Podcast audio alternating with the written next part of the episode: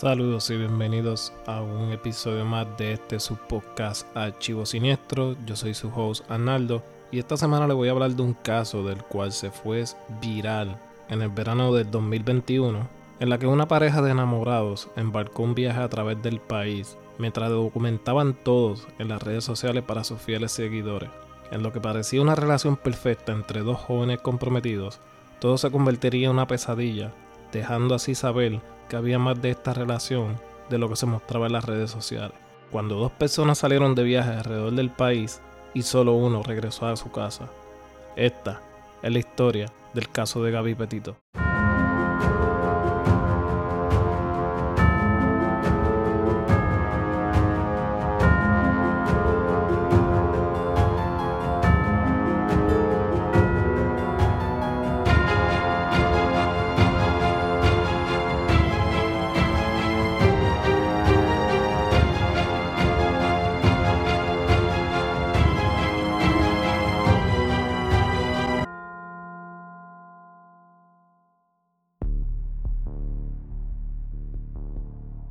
Gabriel Benora Petito nació el 19 de marzo del 1929 en Blue Point, New York.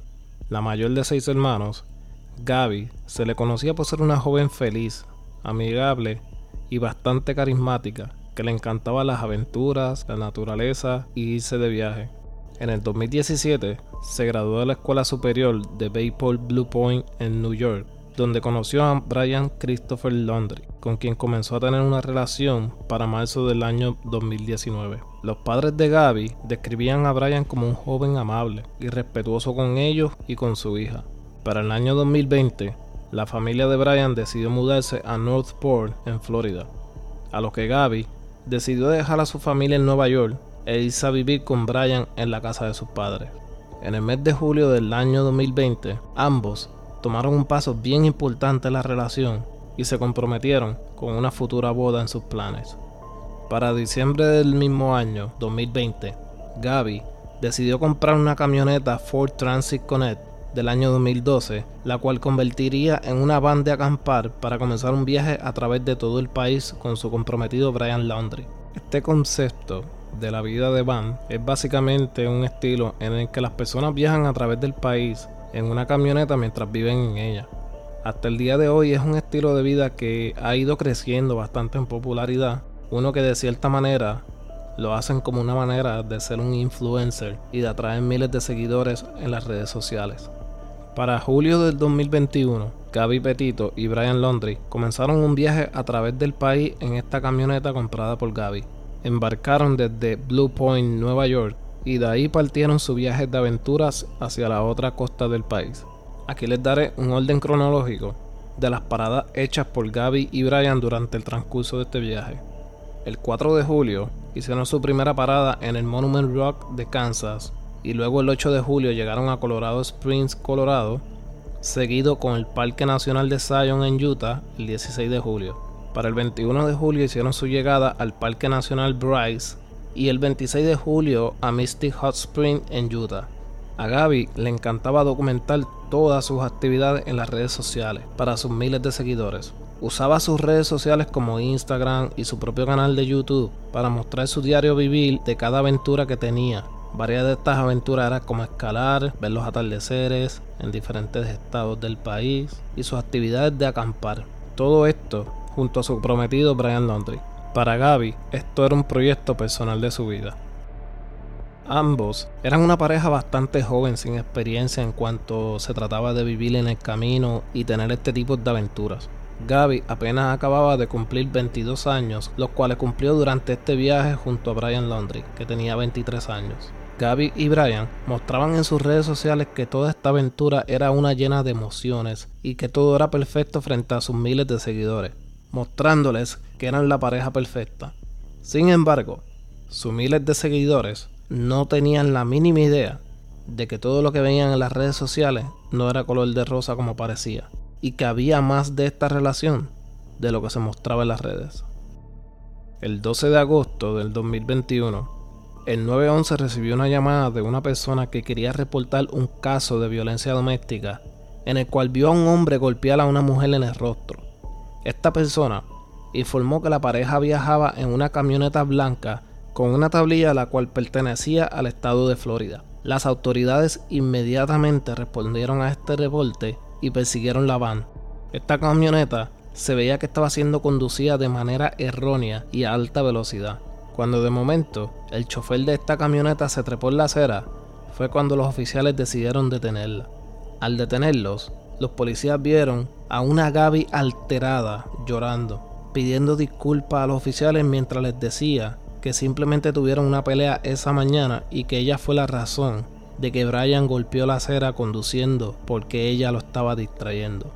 Gaby le informó a los policías, entre lágrimas, que ella tiene TOC, trastorno obsesivo compulsivo de limpieza y orden, este tipo de trastorno de ansiedad que se caracteriza por obsesiones sobre la contaminación, limpieza, gérmenes y sobre la necesidad de que las cosas estén todo en el orden correcto. Según Gaby, ella se encontraba recogiendo la van y organizándola y a esto Brian le molestó. En el medio de la discusión, Brian bajo un coraje le dijo a Gaby que ella no iba a lograr nada con ese proyecto de blog personal que ella estaba haciendo. Brian por su parte le dijo a los policías que todo comenzó porque Gaby vio que él dejó algo tirado y por eso comenzó una discusión.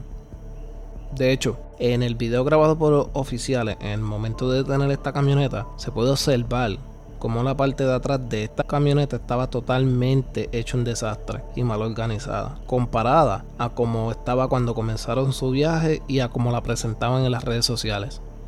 Los policías le hacían preguntas a Gaby sobre cómo era Brian con ella, y según Gaby, Brian tenía un mal temperamento y se frustraba de nada, y que al igual que ella, ambos sufrían de ansiedad.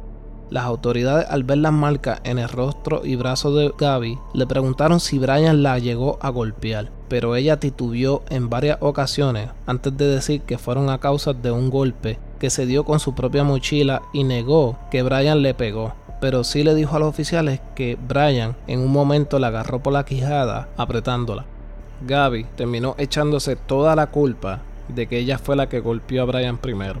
Mientras el otro oficial, el oficial Pratt, le preguntó en varias ocasiones a Brian si este golpeó a Gaby. Este dijo que Gaby lo golpeó con el teléfono celular y que él la empujó para sacársela de encima en defensa propia.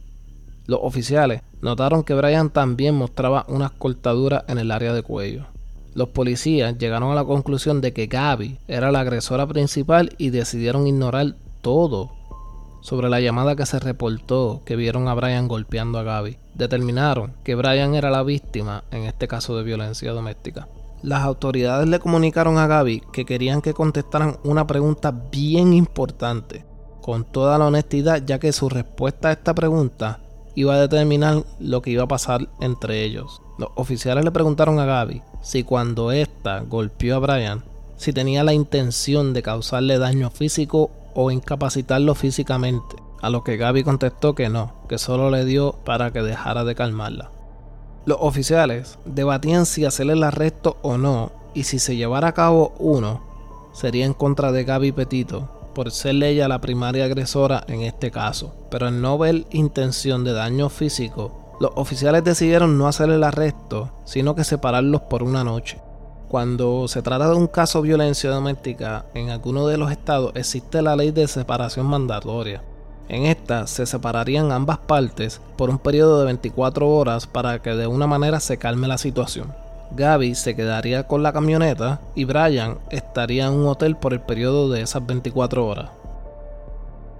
Cuando los oficiales tomaron la decisión de que esto era lo que iban a llevar a cabo, Gaby entre llantos le preguntaba a los oficiales si este hotel donde Brian estaría quedaría cerca para cuando fuera a recogerlo. Gaby básicamente no podía estar lejos de Brian.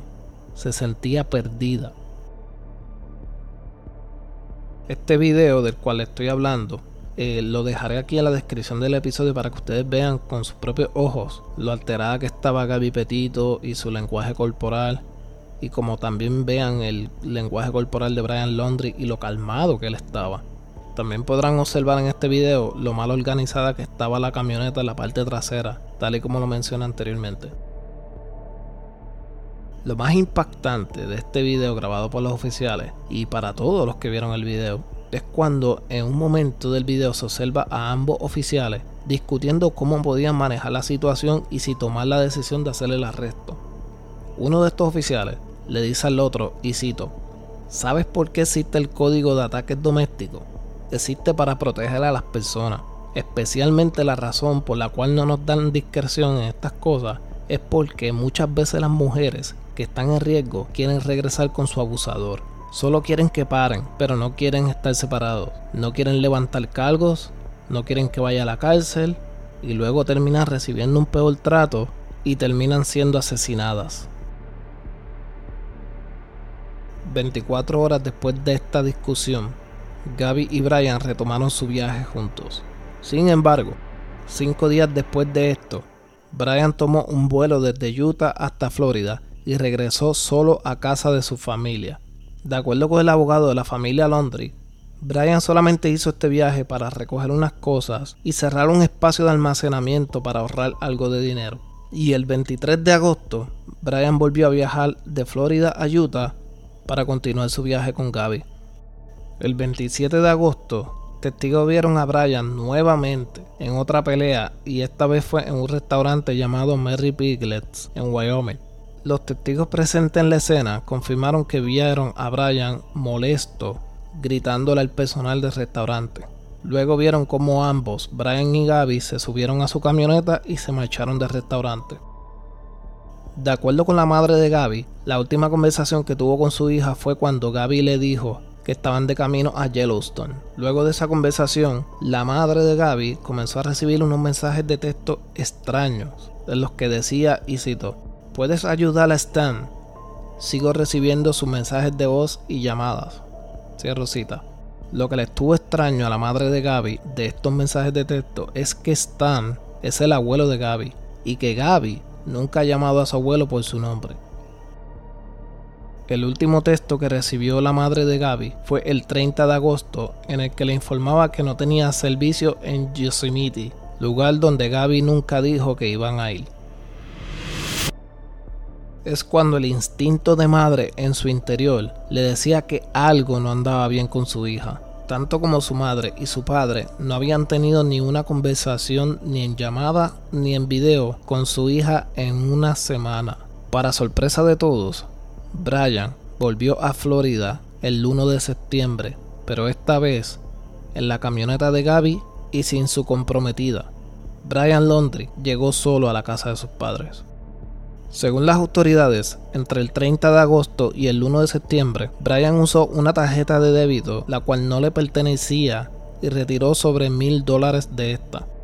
Aquí es cuando toda la atención se tornó hacia Brian, la prensa, las redes sociales, se volvieron locos con la misma pregunta que todos teníamos. ¿Dónde estaba Gaby? ¿Por qué Gaby no regresó con Brian? ¿Cómo es que los padres de Brian no dijeron nada, ni cuestionaron nada cuando Brian llegó solo si Gaby vivía con ellos? La familia por los siguientes días siguió de lo más normal. Fueron a caminar juntos, fueron a acampar juntos, como si nada, sin cuestionarle a Brian por qué regresó solo y que dónde estaba su prometida Gaby. Mientras la familia de Gaby ni siquiera sabía que Brian había regresado a su hogar en Florida. A 10 días de no saber nada de Gaby, los padres decidieron reportarla como desaparecida el 11 de septiembre del 2021. El primer enfoque de los investigadores era entrevistar a su comprometido Brian. Si había alguien que tenía que saber algo sobre el paradero de Gaby, era él. Cuando las autoridades llegaron a la casa de Brian, fueron recibidos por sus padres, quienes le dieron una información de contacto a las autoridades para que se comunicaran directamente con el abogado de la familia. Ya esto aquí era una mala señal, para cualquiera que seguía este caso, sin todavía saber nada de Gaby y apenas en el comienzo de la investigación y ya tenían un abogado. Este abogado le dijo a la familia Londri que no dijera nada a la prensa ni nada sobre Brian. El 17 de septiembre, la familia de Brian se comunicó con la policía para notificar que Brian salió a dar una caminata y que no sabían de él hace tres días la persona de interés en la desaparición de Gaby Petito ahora también estaba desaparecido. las autoridades comenzaron la búsqueda masiva para encontrar a la persona que podía tener alguna información sobre Gaby Petito. Según sus padres, Brian salió para ir a escalar a un pantano del Carlton Reserve y que se había ido hace unos días. Este pantano del Carlton Reserve es un territorio de 25.000 acres y se dice que su tamaño es del doble del tamaño de la ciudad de Manhattan. Todo esto mientras todo el mundo pensaba que Brian estaba en casa de sus padres todo este tiempo. Brian estaba desaparecido por semanas y los investigadores no habían tenido éxito en encontrar alguna pista del paradero ni de Brian ni de Gaby Petito. No fue hasta que una mujer llamada Miranda Baker le informó a las autoridades que el 29 de agosto se encontraba con su novio cerca del Parque Nacional Grand Teton, donde se encontraron con Brian, quien les pidió que si podía llevarlo a Jackson Hole a 15 minutos de este viaje, cuando Miranda decidió preguntarle a Brian que cuáles eran sus planes en Jackson Hole. De acuerdo con Miranda, Brian se alteró a esta pregunta, pidiendo que detuvieran el auto y se bajó de allí mismo y se marchó caminando. Curiosamente, gracias a las mismas redes sociales fue que se pudo dar con la pista más importante de todo este caso, la cual les daría un avance a la investigación que tanto necesitaban. Una mujer llamada Jen Bethune, quien también se dedicaba a la vida en el camino en su voz, junto a su esposo, sus tres niños y sus cuatro perros, acostumbraba también a filmar sus viajes y sus aventuras y publicarlas en su canal de YouTube tal y como Gaby solía hacer con Brian. Cuando un día esta familia se encontraba viajando por el Parque Nacional de Teton, notaron una camioneta al lado de la carretera, la cual solo les tuvo curioso que la tablilla pertenecía al estado de Florida siendo ellos también de Florida. Esta familia vieron esto como una oportunidad de ir a saludarlos y poder acampar juntos, pero al ver que la van se veía sucia y oscura, pensaron que quizás no había nadie en ella, así que siguieron su camino. Sin embargo, misteriosamente en este video se puede observar que cuando el boss de Jen Beton se va acercando a la camioneta blanca estacionada, se ve a alguien cerrando la puerta trasera de esta. Este video se lo dejaré también en la descripción para que puedan observarlo con cuidado en el momento que esto ocurre. No fue hasta semanas después que la familia de Jen Button se enteraron en la prensa que se iba a iniciar una búsqueda en esa misma área. Así que Jen y su esposo decidieron verificar la grabación de su cámara con las que acostumbraban a grabar sus viajes. Y es cuando se dieron cuenta que salía la camioneta de Gaby en el video. La misma que vieron al lado de la carretera estacionada era la camioneta de Brian y de Gaby. Inmediatamente se comunicaron con el FBI para notificarlo. Y fue así, gracias a este video, que en una búsqueda del área donde estaba la camioneta en el Parque Nacional de Grand Teton, Wyoming, el 19 de septiembre de 2021, dieron con el paradero de los restos de Gaby Petito. La autopsia reveló que Gaby murió por estrangulación. Mientras tanto, la búsqueda por Brian Laundrie intensificaba ya simplemente no se trataba de una desaparición, ya era un caso de homicidio y Brian Laundrie estaba fugado. La búsqueda por Brian fue tan intensa que un sinnúmero de personas reportaron que habían visto a Brian en cada esquina, pero al investigar estas pistas no tuvieron nada de éxito ya que eran personas con los mismos rasgos físicos de Brian, pero no era él. Inclusive, un usuario de la plataforma TikTok tuvo que crear un perfil notificando a los seguidores que él no era Brian Laundrie, que simplemente tenía un parecido con él.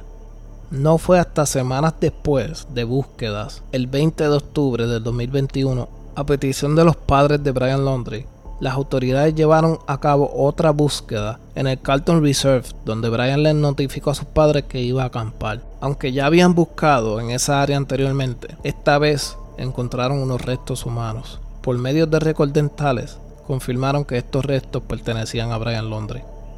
Al lado de estos restos estaban unos artículos personales, una mochila y una libreta a la cual le pertenecía a Brian. Londres murió por suicidio por un disparo en la cabeza. Se dice que la razón por la cual no se encontró a Brian en las búsquedas anteriores hechas en esa misma área fue porque la reserva estaba cubierta por un 75% de agua por lo que los padres de Brian Laundrie querían volver a hacer una búsqueda ahí una vez había bajado el nivel de agua. El 21 de enero del 2022, en una conferencia de prensa, las autoridades anunciaron que luego de analizar la libreta encontrada al lado del cuerpo de Brian, encontraron escrito la declaración en la que aceptaba que él fue el culpable de la muerte de Gaby.